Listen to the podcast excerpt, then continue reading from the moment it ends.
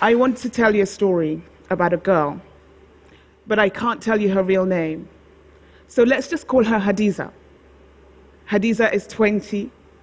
She's shy, but she has a beautiful smile that lights up her face. But she's in constant pain,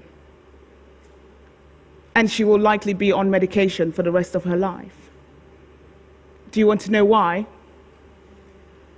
Hadiza is a Chibok girl. And on April 14, 2014, she was kidnapped by Boko Haram terrorists. She managed to escape, though, by jumping off the truck that was carrying the girls. But when she landed, she broke both her legs, and she had to crawl on her tummy to hide in the bushes. She told me she was terrified that Boko Haram would come back for her. She was one of 57 girls who would escape by jumping off trucks that day. The story quite rightly caused ripples around the world. People like Michelle Obama, Malala, and others lent their voices in protest. And at about the same time, I was living in London at the time, I was sent from London to Abuja to cover the World Economic Forum that Nigeria was hosting for the first time. But when we arrived, it was clear that there was only one story in town.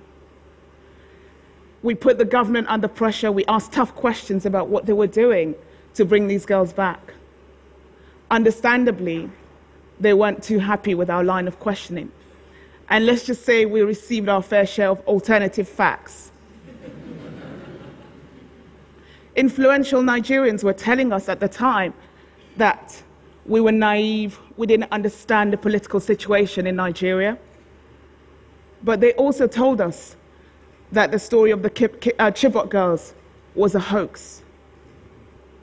Sadly, this hoax narrative has persisted, and there are still people in Nigeria today who believe that the Chibok girls were never kidnapped.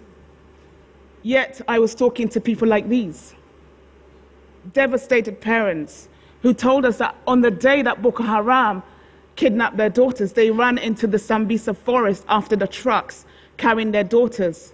They were armed with machetes, but they were forced to turn back because Boko Haram had guns. For two years, inevitably, the news agenda moved on, and for two years, we didn't hear much about the Chibok girls. Everyone presumed they were dead. But in April last year, I was able to obtain this video. This is a still from the video that Boko Haram filmed as a proof of life. And through a source, I obtained this video. But before I could publish it, I had to travel to the northeast of Nigeria to talk to the parents to verify it. I didn't have to wait too long for confirmation. One of the mothers, when she watched the video, told me that if she could have reached into the laptop and pulled out her child from the laptop, she would have done so. For those of you who are parents, like myself in the audience, you can only imagine the anguish that that mother felt.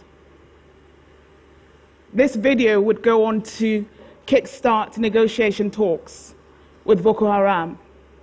And a Nigerian senator told me that because of this video, they, they entered into those talks because they had long presumed that the Chibok girls were dead. 21 girls were freed in October last year. Sadly, nearly 200 of them still remain missing. I must confess that I have not been a dispassionate observer covering this story. I am furious when I think about the wasted opportunities to rescue these girls. I'm furious when I think about what the parents have told me that if these were daughters of the rich and the powerful, they would have been found much earlier.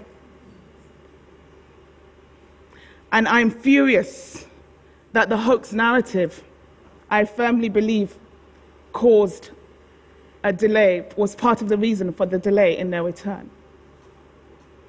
This illustrates to me the deadly danger of fake news. So, what can we do about it? There are some very smart people, smart engineers at Google and Facebook, who are trying to use technology to stop the spread of fake news. But beyond that, I think everybody here, you and I, we have a role to play in that. We are the ones who share the content. We are the ones who share the stories online. In this day and age, we're all publishers. And we have responsibility. In my job as a journalist, I check, I verify. I trust my gut, but I ask tough questions. Why is this person telling me the story? What do they have to gain by sharing this information? Do they have a hidden agenda? I, I really believe that we must all start to ask tougher questions of information that we discover online.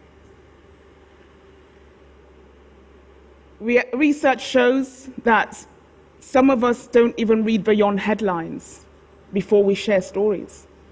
Who here has done that? I know I have.